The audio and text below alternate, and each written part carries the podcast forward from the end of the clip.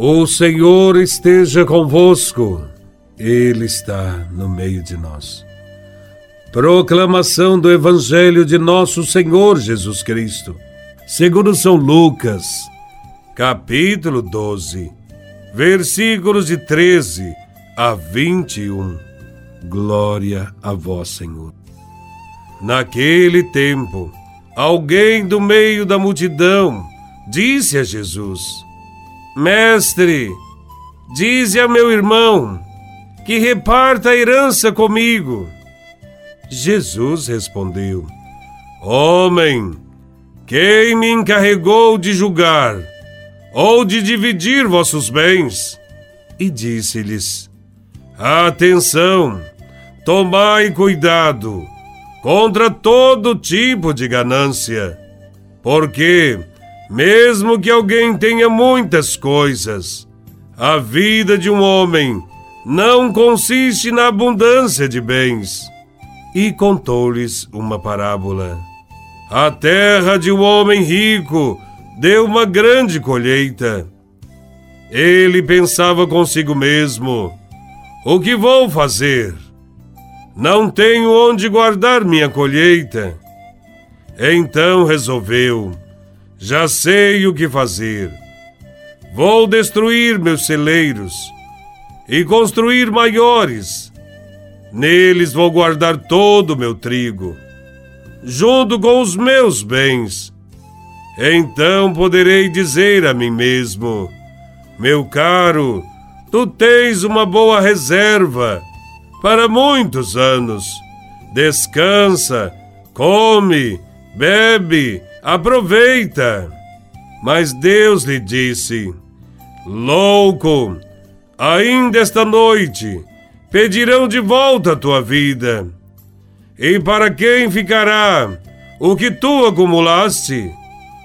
Assim acontece com quem ajunta tesouros para si mesmo, mas não é rico diante de Deus.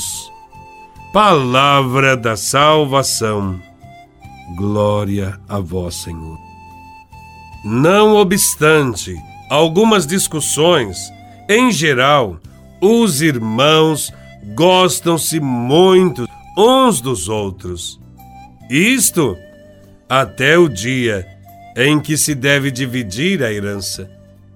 Diante do dinheiro, dos bens materiais, até as pessoas mais pacatas acabam muitas vezes perdendo a cabeça, tornando-se cegas e surdas.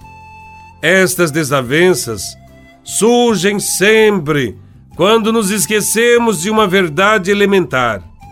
Os bens deste mundo não pertencem ao homem, mas a Deus, que os destinou a todos os homens para viver dignamente. O Evangelho inicia com um pedido de alguém do meio da multidão que diz: Mestre, dize ao meu irmão que reparta a herança comigo. A resposta de Jesus desencoraja esse tipo de pedido. Disse Jesus: Homem, quem me encarregou de julgar ou dividir os bens entre vocês? A resposta é evidente: ninguém. Contudo, Jesus acrescentou uma advertência e contou uma parábola inquietadora. Disse Jesus de Nazaré: Tenha cuidado com todo tipo de ganância. Por trás da não partilha esconde-se a ganância, o acúmulo e a consequente perda do sentido da vida que ela gera. O agricultor não é sensato porque produziu muitos bens, porque trabalhou muito, porque se esforçou. Ele é insensato porque acumulou exclusivamente para si. A parábola é um alerta. Acumular é loucura. Não garante a vida de ninguém. A parábola afirma que o homem já era rico antes de obter uma grande colheita. Certamente era dono de grandes propriedades. Ele não pensa na vida dos trabalhadores. Ao contrário, pensa em derrubar os celeiros e construir outros maiores para si. Ele pensa em acumular para ter mais vida, pois diz: Terei uma reserva por muitos anos, vou descansar, comer, beber e me divertir. Na sua mente não há lugar mais para ninguém, nem para Deus. Para Jesus, o homem da parábola é um louco, pois com sua riqueza pretende se tornar absoluto. Pensou ter garantido a vida, mas a vida é um dom de Deus. E Deus não se deixa comprar por dinheiro. Disse Jesus: Louco, nesta mesma noite você vai ter que devolver a sua vida.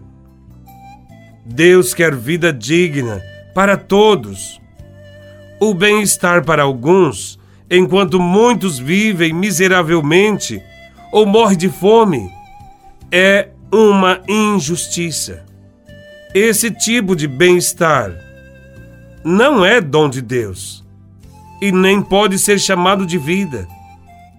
O certo é que tudo vem de Deus e tudo se destina a todos. A vida é para ser partilhada. A vida de um homem não depende das suas riquezas.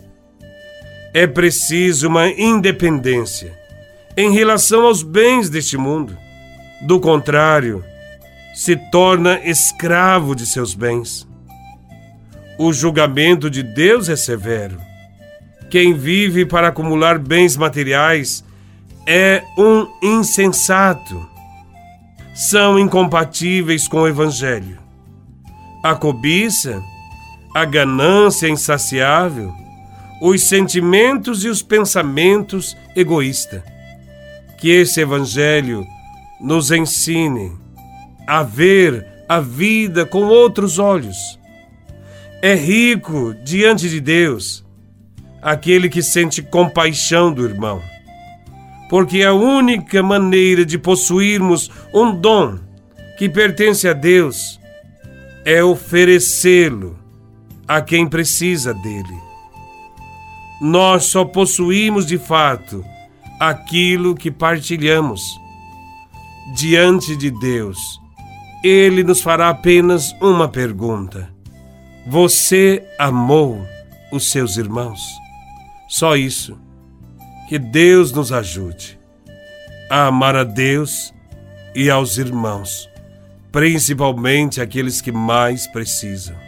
Louvado seja nosso Senhor Jesus Cristo, para sempre seja louvado.